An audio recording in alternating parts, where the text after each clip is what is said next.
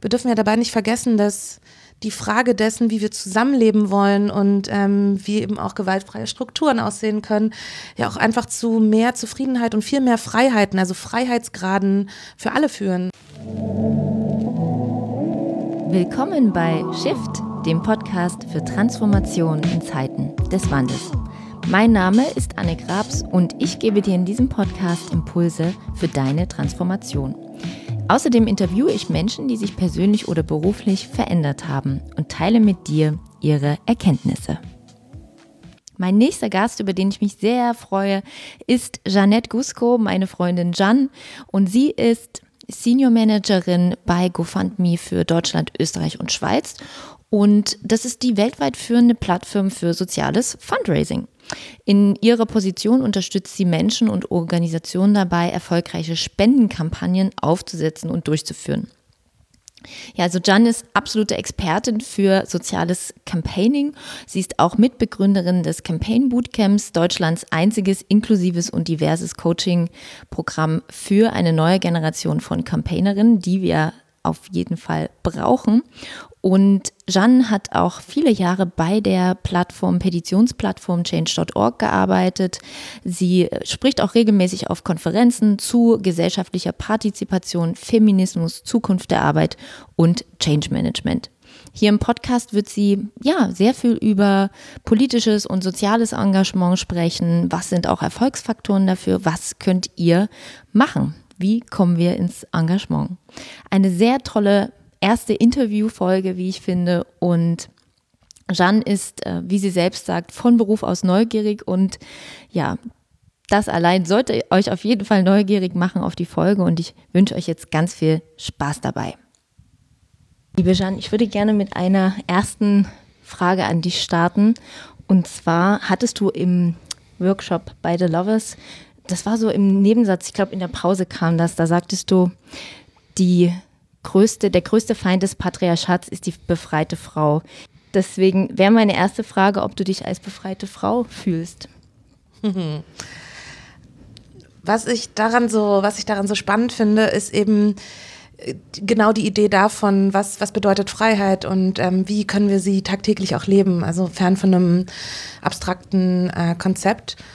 Und warum ich das gesagt habe, war ja, weil wir bei The Lovers bei diesem Training so stark darüber gesprochen haben, Freiheit und Verantwortung, äh, wie hängt das eben auch miteinander zusammen. Und ähm, ja, innerhalb patriarch patriarchalen Strukturen geht es halt ganz oft darum, zu kontrollieren und vor allem eben auch Frauenkörper zu kontrollieren, Gedanken, ähm, die Frage, wer spricht, wer wird gehört. Und in dem Moment habe ich 2019, wir sind ja jetzt schon äh, ein Jahr weiter, schon das Gefühl, ähm, dass wir da noch einen ganz schönen weiten Weg vor uns haben, weil das Patriarchat ist real und das ist real in jedem Land dieser Welt. Ähm, und ich glaube, wir sind ähm, in, in Deutschland schon an einem Punkt, wo wir wo wir natürlich auch Freiheiten genießen, die wir äh, als Frauen in anderen Ländern nicht genießen könnten.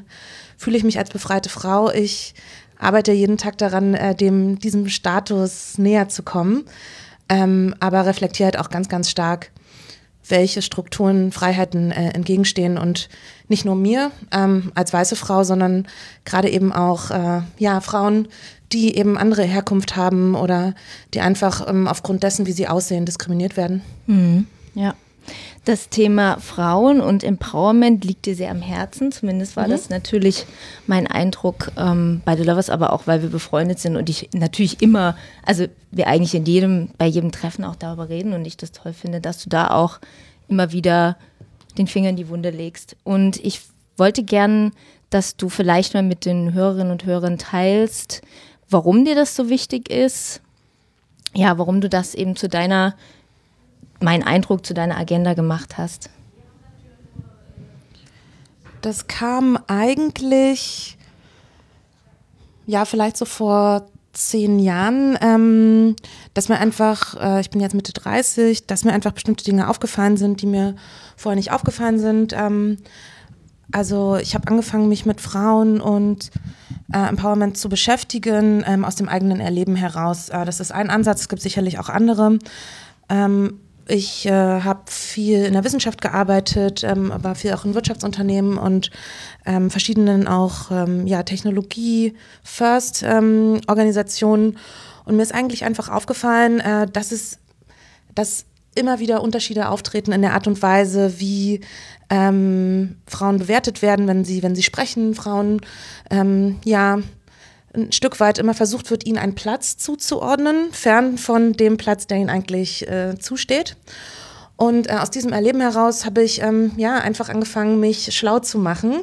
Ähm, ich sehe da auch eine gewisse Verantwortung, nicht bei Frauen äh, per se, sondern äh, bei Menschen insgesamt, sich eben über Unterdrückungsmechanismen Gedanken zu machen. Äh, wie funktionieren die äh, eigentlich? Ich ähm, selber habe ja auch eine ostdeutsche Biografie, das heißt, ähm, auch darüber habe ich mich mit dem Netzwerk Dritte Generation Ost beschäftigt, wie funktioniert ähm, Unterdrückung mit ja, unterschiedlichen Identitätsmarkern, wie ist das eigentlich bei mir als ostdeutsche Frau. Und ähm, ja, habe eben über dieses eigene Erleben festgestellt, ähm, es muss sich was tun so und wie was kann ich eigentlich machen. Ähm, so die letzten Jahre habe ich halt viel gesehen, dass es ähm, Netzwerke gibt, die, ähm, wo Frauen sich weiter vernetzen können, wo sie sich unterstützen können. Äh, das fand ich immer spannend. Ähm, ich war selbst sehr, sehr aktiv in den Berlin Geekets. Das sagt dir vielleicht, äh, vielleicht auch noch was. Genau, auch ein Netzwerk von Technologiefrauen. Das fand ich spannend. Ich wollte aber immer auch noch mal was machen, was über die Frage von Vernetzung ähm, hinausgeht oder über die Frage von ähm, wie, wie können wir uns selber auch, äh, auch optimieren? Das war ja auch sehr, sehr lange so ähm, der, ja, der Trend, also der, die Frage von ein bisschen tiefer sprechen und dann, dann wird das schon. Aber es wird eben nicht. Und ähm, ich befinde mich jetzt eigentlich gerade auch in einem Netzwerk von spannenden Frauen, ähm, auf dieser Reise wirklich auch Strukturen zu erfassen und zu überlegen, was sind eigentlich so Hebel, die ich haben kann, um auch Strukturen aufzubrechen. So, du hast jetzt das Gespräch angesprochen mit Freundinnen, also immer wenn wir aufeinandertreffen, aber eben auch mit Männern. Ich spreche einfach wahnsinnig viel äh, mit Männern ähm, über das Thema. Frag immer, ist das auch ein Thema in euren, euren Männerfreundeskreisen? Was sagen die da? Also wie ist die Reaktion dann? Ähm, recht ernüchternd. Ähm, also gerade auch so in linkeren, progressiveren Kreisen würden sich doch einige Männer auch als Feministen beschreiben oder zumindest nicht als frauenfeindlich, sagen wir es mal so.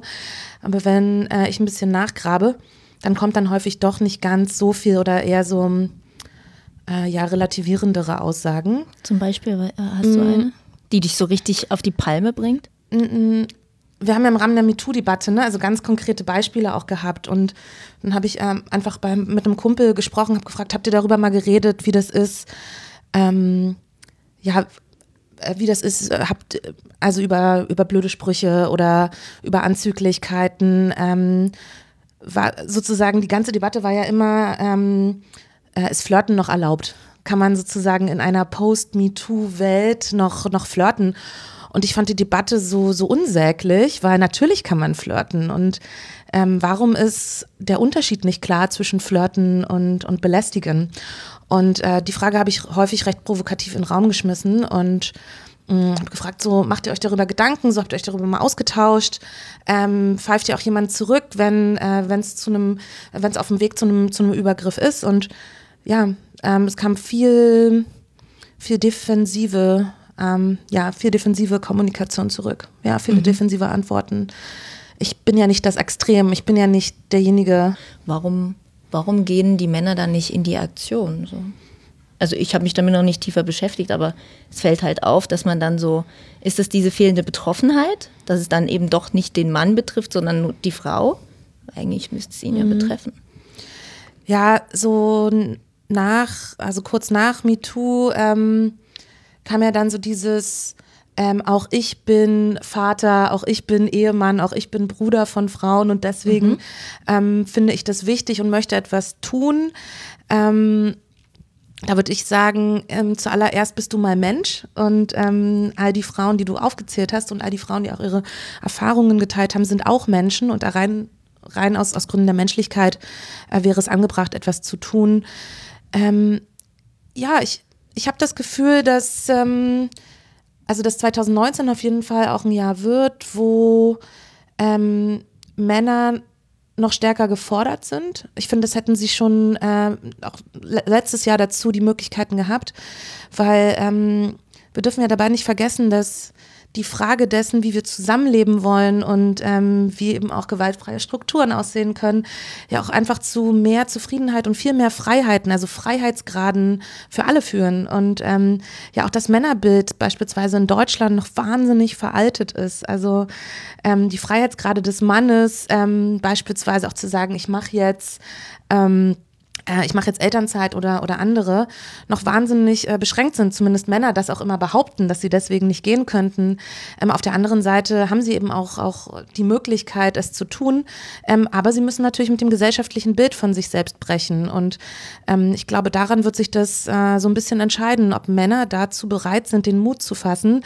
Frauen haben sich ja seit Jahrzehnten, ach, seit Jahrhunderten organisiert, um etwas gegen ihre Unterdrückung zu machen. Ähm, aber Männer hinken da hinterher, vielleicht weil sie bisher nicht so diesen Leidensdruck hatten. Aber ich glaube auch in der Art und Weise, wie unsere Gesellschaft sich entwickelt, wird dieser Leidensdruck auch größer. Ähm, also wenn sie es dann eben nicht aus der Solidarität mit uns als Menschen tun, dann vielleicht aus ihrem eigenen Leidensdruck heraus. Mhm. Spannend, bringt uns ja auch wieder zurück zur Change-Formel, die ich im vorherigen Podcast schon erwähnt habe.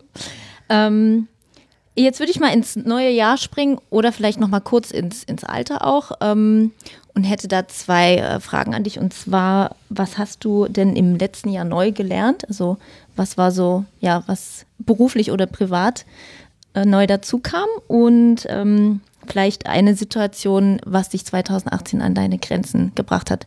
Passt ja auch vielleicht ein bisschen ineinander, aber die erste Frage, was hast du Neues gelernt und was hat dich herausgefordert?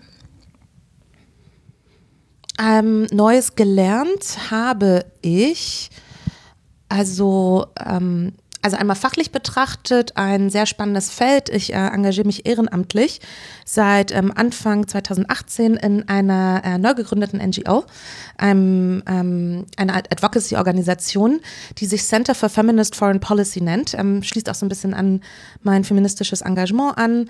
Und ähm, ich habe ja lange äh, bei Change.org gearbeitet und darüber auch viel ja mich damit beschäftigt, wie funktioniert Beteiligung, wie können wir politische Prozesse beeinflussen.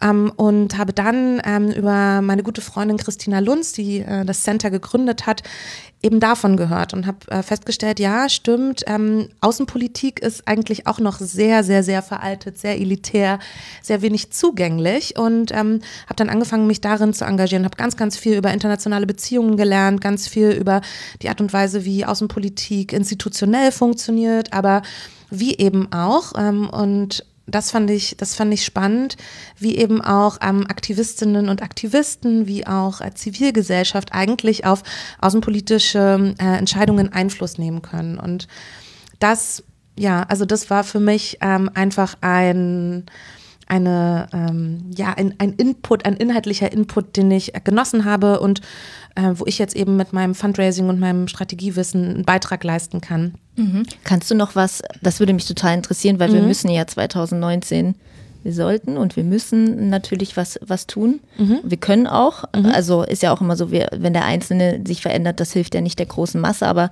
wenn wir vorangehen und die Dinge voranbringen, dann können wir sehr wohl was verändern.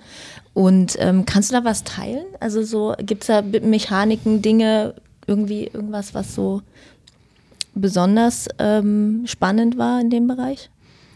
Du meinst, also später, wir, genau, was wir, also was wir machen können, 2000, machen können genau. 2019. Ähm, es gibt ja ganz viel ähm, und ich glaube, das ist manchmal vielleicht auch ein, auch ein Hinderungsgrund, dass es so viele Möglichkeiten gibt. Mm, ich glaube, es hat was damit zu tun, jetzt vielleicht auch so Anfang des Jahres, wo wir uns Gedanken darüber machen, wie soll unser, ähm, wie soll unser Jahr äh, aussehen und, und welche Hebel wollen wir, wollen wir haben.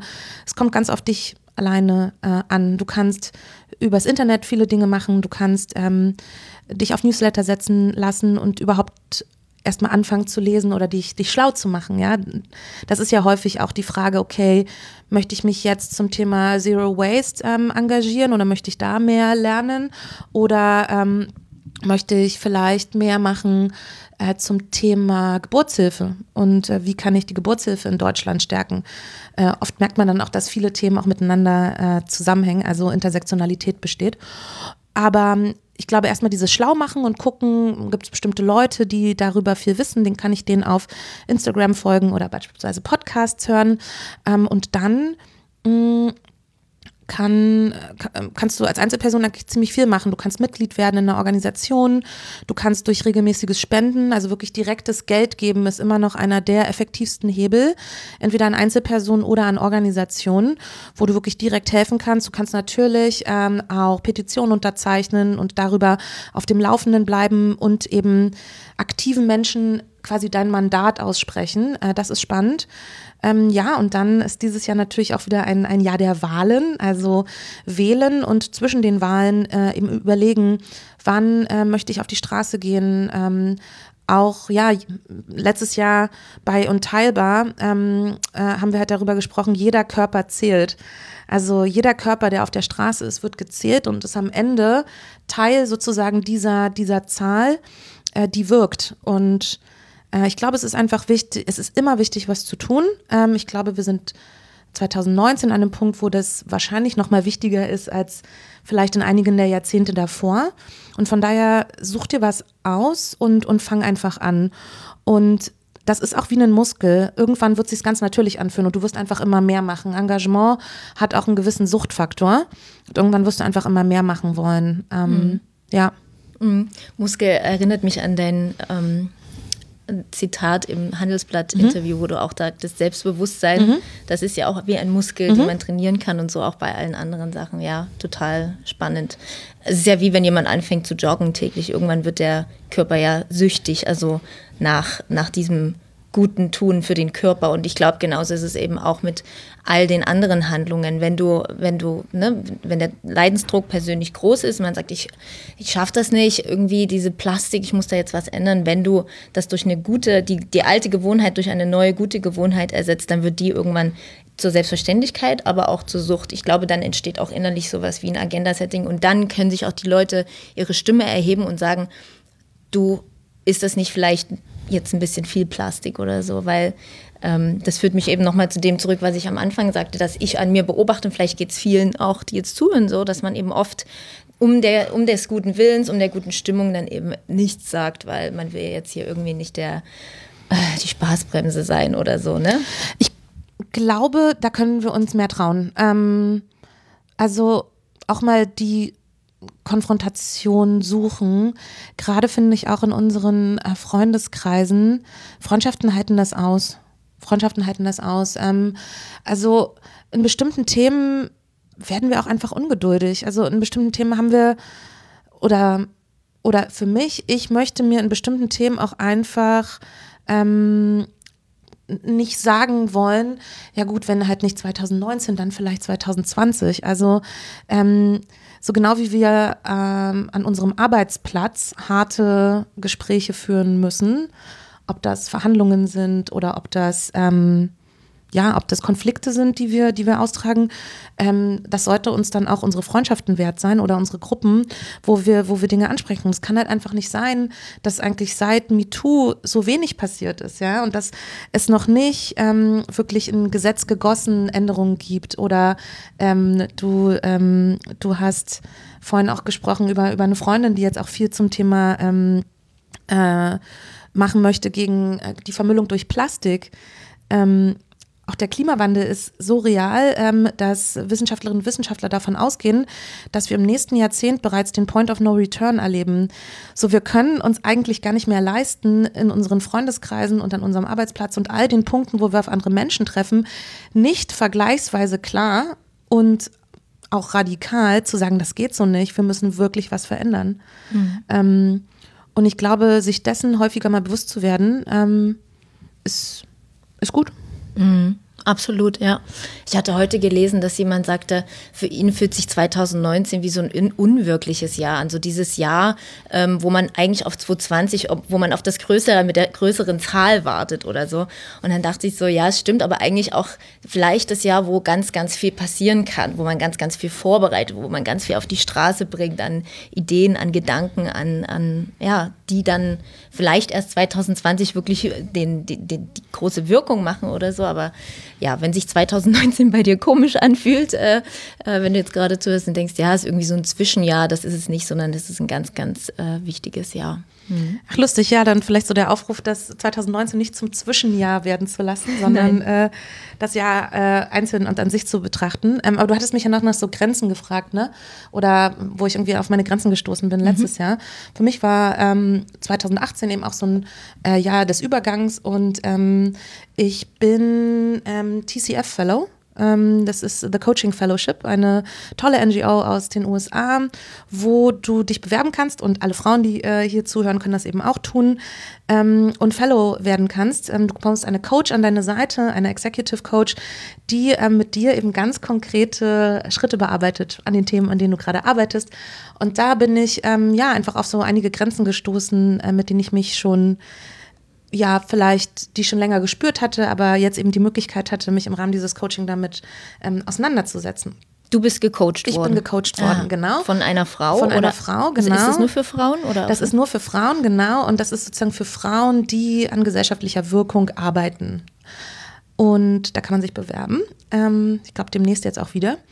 Und da habe ich eben ganz viel mich ähm, gefragt, so wo sind Grenzen oder wo, ähm, wo, wo merke ich gerade, dass ich auf Grenzen treffe und habe so gemerkt, ganz viel, so 2018 und auch 2017 war einfach auch sehr, sehr anstrengend, wenn man ähm, in feministischen, netzfeministischen Kreisen unterwegs ist. So, ich habe einfach auch so Erschöpfungszustände gemerkt. So 2018 gilt ja auch so als dieses Jahr des Online-Hasses, wo, wo ganz viel davon hochgekommen ist, was ich selber auch ähm, erlebe und habe einfach gemerkt, okay, ich muss aus dieser ähm, Erschöpfungsspirale auch, auch irgendwie raus. So. Wo erlebst du Online-Hass? Ähm, ganz viel, ja. Mhm. ja. also ganz viel ähm, auf Twitter und ähm, auch vergleichsweise viel ähm, auf, also einfach per E-Mail, dass ich einfach E-Mails zugeschickt bekomme. Also ganz viel auch sozusagen so in dieser 1 zu 1 Kommunikation oder, oder so Facebook Messenger und sowas. Aha. Also immer da, wo es quasi auch so halb öffentlich stattfindet, ne? Ähm, und ja, und, und dann einfach wir so genau wie ähm, der größte Feind des Patriarchats die befreite Frau ist. Ähm, das hat mal ähm, meine Freundin Kybra Gümüşay sehr schön gesagt, ist es eben auch ähnlich äh, bei der Frage, wie können wir Hass und auch diesem, diesem, diesem Hass auch von, von rechts begegnen. Und da hat sie halt gesagt, ähm, ähm, hat sie mit Bezug auf, auf, auf Muslime oder von, ähm, in Bezug auf marginalisierte Gruppen oder einfach auf Menschen, ähm, die besonders unter diesem Hass auch, auch zu leiden haben, hat sie gesagt, so ähm, die, größte, die größte Freiheit oder sozusagen der größte Stachel ähm, im Fleisch derjenigen, die hassen, ist eigentlich, dass Muslime ihre Träume verfolgen oder ne, dass marginalisierte Gruppen wirklich ihr Potenzial ausleben können und das machen können, was sie sind, weil sie nämlich aus dieser kleinen Zuschreibung, ähm, die ihnen eben zugeschrieben wird, ausbrechen und ihr bestmögliches Selbst sein können, aus ihrer Rolle ausbrechen. Das fasziniert mich immer und ja, darüber habe ich viel eben mit meiner Coach gesprochen und darüber habe ich viel reflektiert. So, wie kann das möglich sein? Wie kann ich ähm, dem eben auch gerecht werden, was ich eigentlich in mir habe? Mhm. Du bist ja vor zwei Jahren richtig? Zu GoFundMe gewechselt oder äh, anderthalb? Nicht ganz, äh, im September 2017. Mhm. Genau. Warst vorher fünf Jahre bei bei Change. Mhm. Ist da auch noch mal viel so, also man wechselt ja in eine neue Organisation, ist da vielleicht auch noch mal viel aufgebrochen, also irgendwie andere Themen, also die, die beruflich neu waren oder war das so ein fließender Übergang? Vielleicht kannst du auch in dem Zusammenhang noch mal sagen, was hat Change gemacht und was im Vergleich dazu macht GoFundMe? Mhm. Mhm. Äh, damit fange ich vielleicht an. Also Change ist äh, die größte Plattform für Online-Kampagnen weltweit. Ähm, und Online-Kampagnen, die eben immer mit der Unterschrift beginnen, also mit der Unterschrift unter eine Petition. Auf Change können Einzelpersonen Petitionen starten äh, und damit eben mm, Politikerinnen und Politiker, aber eben auch Unternehmen äh, ihrer, an, an ihre Verantwortung erinnern und eben politisches, politisches Handeln ähm, vorantreiben, sich organisieren. Da war ich fünf Jahre genau äh, in ganz unterschiedlichen Funktionen, äh, vom Campaigning in der Kommunikation bis hin dann auch zur globalen Marke und globalen Engagementstrategien. Also wie funktionieren auch globale, globale Bewegungen, ja, also wie kann ich auch über die Landesgrenze oder Sprachgrenze hinaus gemeinsam handeln. Ähm, das war sehr, sehr, das war sehr spannend und das hat mich natürlich geprägt, ähm, auch in diesen jungen Jahren, wo ich da gearbeitet habe. Mhm ich hatte dann beschlossen, dass ich ähm, mir einfach auch noch andere Ressourcen verständlich machen wollte. Und Geld als Ressource einfach sehr, sehr spannend finde. Die Art und Weise, wie Geld verteilt ist, prägt ja Gesellschaften, ähm, prägt die Frage, wie können Menschen aufsteigen. Ähm, Venture Capital zum Beispiel, um nur ein Beispiel zu, zu bringen, ähm, von dem Geld, was von äh, Risikokapitalgeberinnen und Kapitalgebern, wobei es meistens Risikokapitalgeber sind, geht eben nur zu zwei Prozent an Frauen, zwei Prozent weltweit. Aha. Das heißt, Zugang zu Geld macht eben auch ähm, macht eben sozusagen auch Möglichkeiten äh, zu, zu Wirklichkeiten oder nicht. Und deswegen bin ich zu GoFundMe gegangen, weil ähm, GoFundMe wiederum eben eine Plattform ist, ähm, auch eine Plattform, ähm, auf der äh, ich meine eigenen Fundraiser starten kann. Ich für meine eigenen Wünsche und Träume Menschen mobilisieren kann, mir Geld zu geben. Oder ich für dich, Anne, zum Beispiel. Ja, vielleicht machen wir das mal für den, für den Podcast. ähm, ihr habt es als erstes gehört. Ähm, aber so diese, diese Grundidee. Und das fand ich halt super spannend. Das ähm, finde ich, da ist, ist GoFundMe einfach sehr, sehr vorne äh, dran, sowohl bei der Technologie als eben auch bei der Beratung. Wie geht sowas? Was sind so Mechaniken? Ja, und da bin ich eben gewechselt. Und so ein Wechsel ist ja immer ähm, aufregend ähm, und, und spannend aber hat natürlich auch eigene, ich sag mal, kulturelle Herausforderungen. Ja, die Kultur von GoFundMe unterscheidet sich natürlich von der von, von Change, neue Kollegen, ähm, so diese ersten berühmten 100 Tage. Äh, wo du, ähm, wo du versuchst zu navigieren. Ich versuche da immer sehr, sehr viel zuzuhören und einfach zu verstehen, was ist der soziale Kleber, der äh, eben diese Organisation zusammenhält. Das habe ich viel gemacht und ähm, bin dann auch äh, ins Headquarter gereist, um ja, um einfach zu verstehen, äh, Headquarters in den USA, äh, wo, was sind die Wurzeln, ja, ähm, also um hier eben diese lokale Identität aufzubauen. Äh, wir kümmern uns eben darum, dass ähm, Deutsche die Möglichkeit haben, äh, in Deutschland, in Österreich und in, in der Schweiz nun auch eben ja, über Geld anderen zu helfen. Und das finde ich sehr, sehr spannend. Und auch da habe ich verschiedene Herausforderungen, die ich äh, gesehen habe, klar mit meiner, mit meiner Coach besprochen. Also das ist wirklich so ein ganzheitlicher Ansatz, den ich sehr spannend finde. Wir können eben, äh, wenn wir Wirkung erzielen wollen, das meist nur langsam, ja. Wir sind ja häufig ungeduldig. Mhm. Und wie gehe ich mit dieser Ungeduld um? Das war so ein großes, großes Thema. Und? Wie gehst du damit ah. um? ähm, working on it. Aber ja, also, also das halt zu erkennen, ähm, ja, weil das ähm, nochmal so das Schlimmste, was passieren kann, ist, dass die Leute, die sich engagieren, ausbrennen. So. Und deswegen müssen wir gleichermaßen drauf, also gleichermaßen drauf pochen und auch hart in der Sache sein, wenn wir Veränderung wollen, ob das, wie gesagt, feministische Außenpolitik ist oder die Frage, wie können wir dem Klimawandel begegnen, und zwar effektiv. Ähm, aber gleichzeitig auch immer wieder auf uns selbst achten. Also immer wieder auch gucken, wo bin ich eigentlich gerade dabei und höre ich eigentlich auch auf mich. Du hast das ja mit, ähm, ich muss ja auch als Individuum verstehen, wer ich bin und auch in die Veränderung gehen wollen, aber immer wieder mich auch selber positionieren. Und das ist total wichtig, weil wenn wir uns selbst verlieren, dann, dann geht es auch nicht weiter, zumindest nicht schneller, als, als wenn wir bei uns sind. Mhm. Ja, also da, das finde ich total wichtig, was du sagst, weil natürlich verliert man, äh, gehen, gehen einem manchmal die Sachen nicht schnell genug. Also als ich angefangen habe, ist nur ein kleines Beispiel, also wirklich klitzeklein, es muss auch niemand sich als Vorbild nehmen, aber ich habe irgendwann angefangen, den Kaffee eben nicht mehr mit Milch, äh, Kuhmilch zu trinken und ähm, dann werden einem da manchmal Steine in den Weg gelegt, weil dann gibt es halt irgendwie nur Kuhmilch und so und dann muss man sich da irgendwie anpassen und so. Aber irgendwann über die Zeit wird es, es wird zum Selbstverständnis und so. Es ist halt ein klitzekleiner Teil, äh, wo ich angefangen habe und seit einem Jahr trinke ich nun halt eben nur Cappuccino mit Hafer und es ist irgendwie so ein Selbstverständnis bei mir geworden. Es ist ja wirklich nur ein nur ein Beispiel. Und genauso, glaube ich, ist das auch bei all den anderen Sachen. Die dürfen, die dürfen auch ähm, allmählich sich verselbstständigen. Das wollte ich eigentlich damit sagen, dass halt ähm, ja, die Schnelligkeit ist das eine, aber damit sie wirklich äh, beständig auch sind, beständig, das klingt ja schon so nach langsam, ne? ähm, dauert es halt auch einfach seine Weile, bis das in Fleisch und Blut übergeht. Ich, ich habe noch ein Beispiel ähm, von einer meiner äh, Heldinnen, die ich letztes Jahr kennenlernen durfte. Äh, Marlies Krämer, sagt dir, sagt dir der Name äh, was? Äh, Marlies äh, ist äh, äh, bundesweit in die Schlagzeilen gekommen, weil sie die Sparkasse verklagt, ähm, dass sie auf den Formularen als Kundin betitelt werden möchte, weil derzeit steht da immer Kunde, mhm. Marlies Krämer und das gefällt Marlies nicht. Und Marlies kämpft eh schon seit Jahrzehnten äh, gegen das Patriarchat. Er hat auch andere tolle, tolle Kampagnen gemacht, unter anderem eben auch, dass Wetterphänomene nicht immer nur nach Frauen benannt werden, ähm, also Stürme, sondern eben auch mal nach Männern. Auch das äh, haben wir Marlies Krämer zu verdanken. Auf jeden Fall, ja, es ist, also es ist super. Und ähm, ihr wurde immer vorgeworfen oder vorgehalten, sagen wir mal so, Marlies gibt es nichts Wichtigeres als jetzt diese Wortklauberei. Ähm, so hieß es, so wurde es, glaube ich, benannt.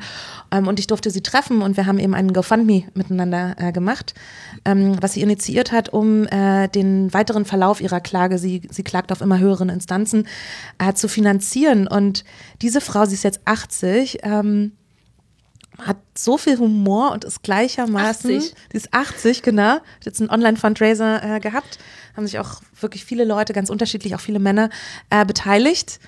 Und das fand ich so, ne? Es ist eine vermeintlich kleine Sache, aber es hat Wellen geschlagen und es inspiriert eben auch eine neue Generation. Mhm. Ähm, ja, und das fand ich, und dabei war sie so humorvoll, auch ein bisschen sarkastisch, aber eben auch einfach sehr humorvoll. Das fand ich, das fand ich so als, als ja. Beispiel super. Das ist ein super Beispiel, weil natürlich ist der Impuls, und da bin ich ganz ehrlich, da zu sagen, pff, ganz ehrlich, und mir eigentlich irgendwie egal, ne? Aber wenn es so egal ist, umso egaler könnte es doch sein, da einfach Kunde slash Kundin hinzuschreiben. So einfach. Wenn das so banal unwichtig doch eigentlich ist, na, dann schreib's doch einfach hin. So. Und dass man dann aber sich da, also warum diese Auflehnung? Ne? Warum, ja, absolut, also absolut. Also warum gibt es überhaupt diesen Rechtsstreit? Also warum, ich meine, die Formulare sind doch auch alle auf, auf Computern gespeichert. Also es muss ja jetzt nicht jemand händisch abschreiben. Mhm. Ähm, ja, ein, ein, ein großes Fragezeichen. Vielleicht, ja. vielleicht klärt sich das ja irgendwann mal, warum es nicht einfach möglich war, auch ohne Rechtsstreit. Ja. Super. Na, lieben Gruß an Marlies auf jeden Fall an der Stelle. Ähm, du hast im Handelsblatt-Interview, ich greife nochmal einen Satz raus, äh, den ich toll fand. Da ging es um ins kalte Wasser springen und du sagtest eben, es wird nicht wärmer, je länger man wartet. Und ich wollte dich dazu nochmal fragen, was, ähm, ja, was rätst du Leuten, die eben trotzdem nicht ins kalte Wasser springen oder immer noch so davor stehen? Vielleicht auch 2019 und immer noch nicht gesprungen sind. Ich wollte jetzt nicht sagen ähm, jüngeren Leuten, weil das kann ja genauso ältere Leute mhm. betreffen. Ähm, was, was würdest du da empfehlen? Was, was hilft, da, da reinzuspringen? Naja, es wird ja eben nicht äh, wärmer, je länger man wartet. Deswegen ähm, ist der Rat recht schwierig, wenn, also wenn du eben nicht bereit bist, es zumindest einmal zu versuchen, also wahrscheinlich im Bild gesprochen, würdest du den großen C mal reinstrecken oder so, mhm. ähm, um es mal, mal auszuprobieren.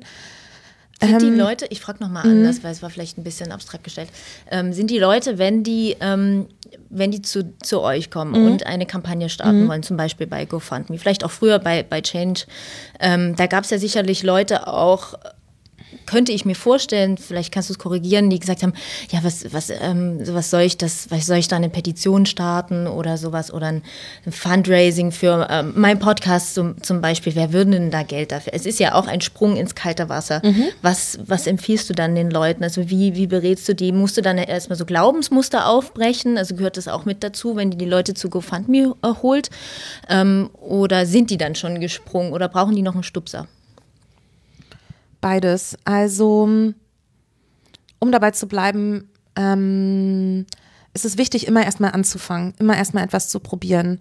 Wenn du eine Petition oder einen Fundraiser äh, gestartet hast, hast du auf jeden Fall diese erste Barriere schon mal genommen. Die Barriere, die psychologische Barriere, ähm, andere Menschen um Geld zu fragen, ist in Deutschland sehr, sehr hoch. Die Schamesgrenze ist sehr, sehr hoch. Äh, das ist in anderen Ländern ein bisschen anders, ähm, aber kulturell bedingt werden Finanzthemen nicht öffentlich besprochen oder verhandelt. Ähm, GoFundMes sind öffentlich. Ähm, also du fragst eben öffentlich andere um Geld.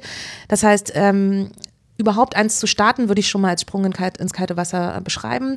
Und was wir dann tun, ist, äh, Leute eigentlich äh, zu ermuntern und ihnen einfach ja, ihnen einfach klar zu machen, äh, dass der erste Schritt schon getan ist ähm, und jetzt es eben darum geht, dran zu bleiben und äh, dass wir an sie glauben, dass wir ähm, ihnen Tipps geben, äh, was sie machen können, wie erste Schritte aussehen.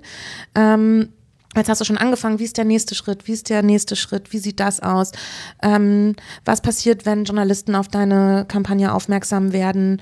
Ähm, wie kannst du in sozialen Medien äh, für deine Kampagne werben?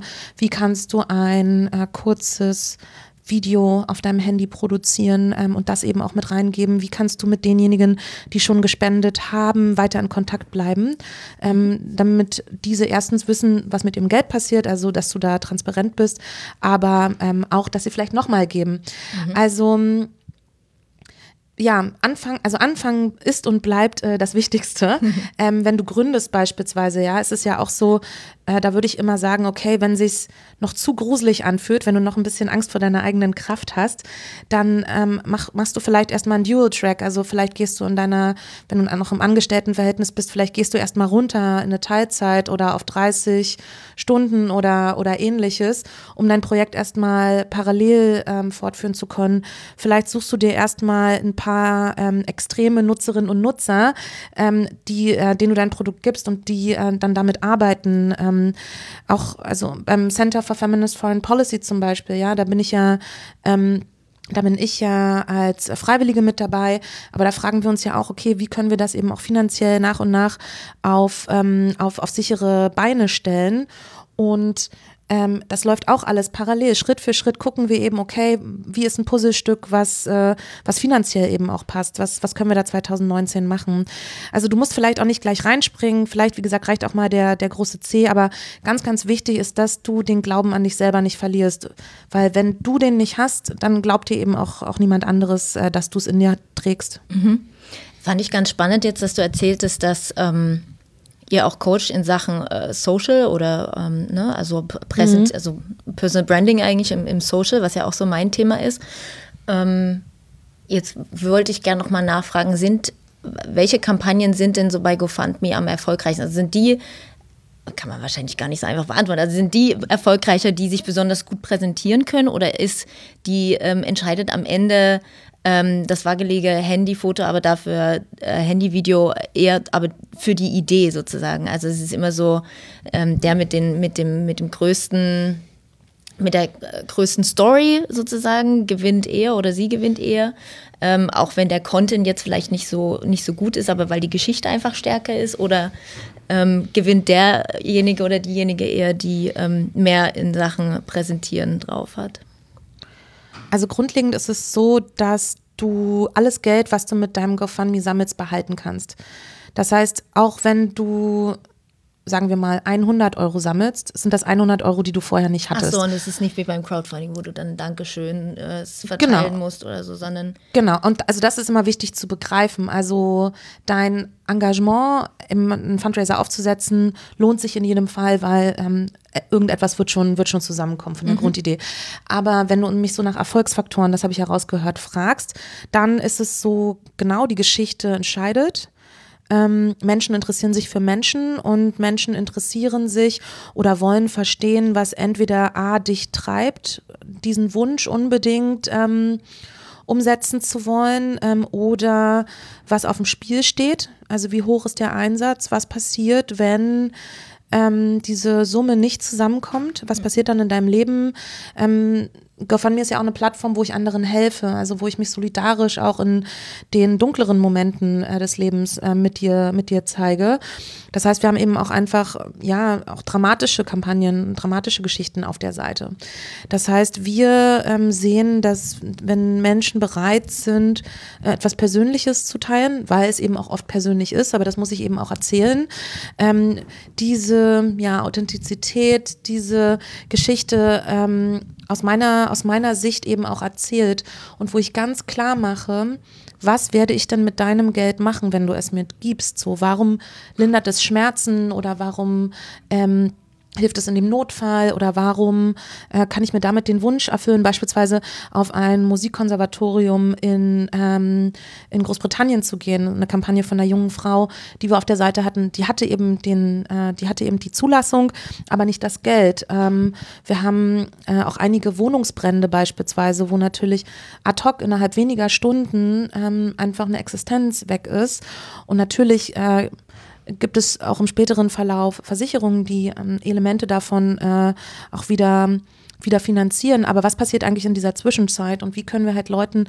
in diesem Schockmoment ähm, auch zur Seite stehen? Wir hatten, als es die Erdbeben in Lombok, Indonesien, äh, gab letztes Jahr eine sehr, sehr große, auch sehr spannende äh, Solidaritätsbewegung aus Deutschland, einfach weil Deutsche auch viele enge Verbindungen nach Lombok haben über Yoga oder, oder ähnliches Surfkurse ähm, und die dann eben ganz konkret direkt Familien unterstützt haben, bei denen sie halt einfach immer wohnen oder die sie halt kennen. Und die halt ganz konkret gesagt haben, ähm, wir sind mit denen in WhatsApp-Kontakt oder wir wissen einfach, wie's, ähm, wie wie äh, es denen vor Ort geht und wir möchten jetzt ganz, ganz konkret 5000 Euro sammeln. Und diese persönliche Beziehung, die klar macht, ähm, warum es jetzt auch wirklich direkte Peer-to-Peer -Peer, äh, finanzielle Unterstützung braucht, die sind, das sind eigentlich so Erfolgsfaktoren, wo Leute dann eben auch aktiv werden. Ja. Mhm. Braucht es dann von demjenigen, der oder derjenigen, der fundet, auch ähm, Community-Aufbau schon vorher? Also ist das eine Empfehlung oder auch ein Erfolgsfaktor? Weil mhm. jetzt diese Peer-to-Peer-Unterstützung mhm. angesprochen hast. Ja, also es hilft immer, wenn du äh, eine Community bereits hast. Das ist ähnlich wie bei einem klassischen Crowdfunding. Äh, nun ist das ja so, dass mehr und mehr Menschen auch über soziale Medien miteinander ver vernetzt sind. Also ähm, die Art und Weise, wie wir uns beschreiben, ist auch Social Fundraising und Social hinsichtlich gesellschaftlich, sozial, aber eben auch hinsichtlich sozialen Medien. Ähm, du hast einfach heute nochmal diese, diese ähm, Netzwerke oder diese Versinnbildlichung von ähm, Beziehungen, die du dann in, in so einem Moment eben auch aktiv ansprechen kannst. Und genau diese Verbindung, so gibt es Leute, die du aktiv ansprechen kannst. Wir helfen dir auch dabei, eben in so einem Beratungsgespräch, dir bewusst zu werden, welche Netzwerke hast du eigentlich. Also äh, bist du in der Kirche ähm, äh, oder genau, also hast du einfach religiöse Communities, in denen du aktiv bist. Ähm, bist du in den sozialen Medien aktiv? Habt ihr eine Elterngruppe auf WhatsApp? Also es gibt ja ganz viele, habt ihr ein Intranet auf der Arbeit. Es gibt ja ganz viele dieser dieser, dieser Weak Links äh, quasi. Mhm. Ähm, und damit arbeiten wir, wir sehr stark. Es hilft, wenn du deine Community mitbringst. Ähm, ansonsten, was wir eben auch helfen, ist die, deine Kampagne mithilfe ähm, eben von Medienarbeit oder mithilfe von Coaching auch noch über den Tellerrand ähm, deiner Community hinaus bekannter zu machen. Mhm. Ja. Cool.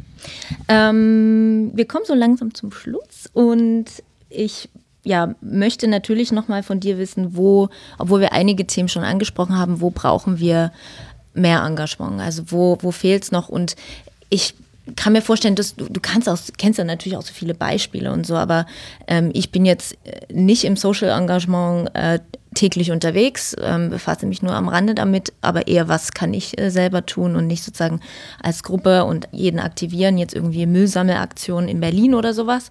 Ähm, könnte man natürlich mal machen.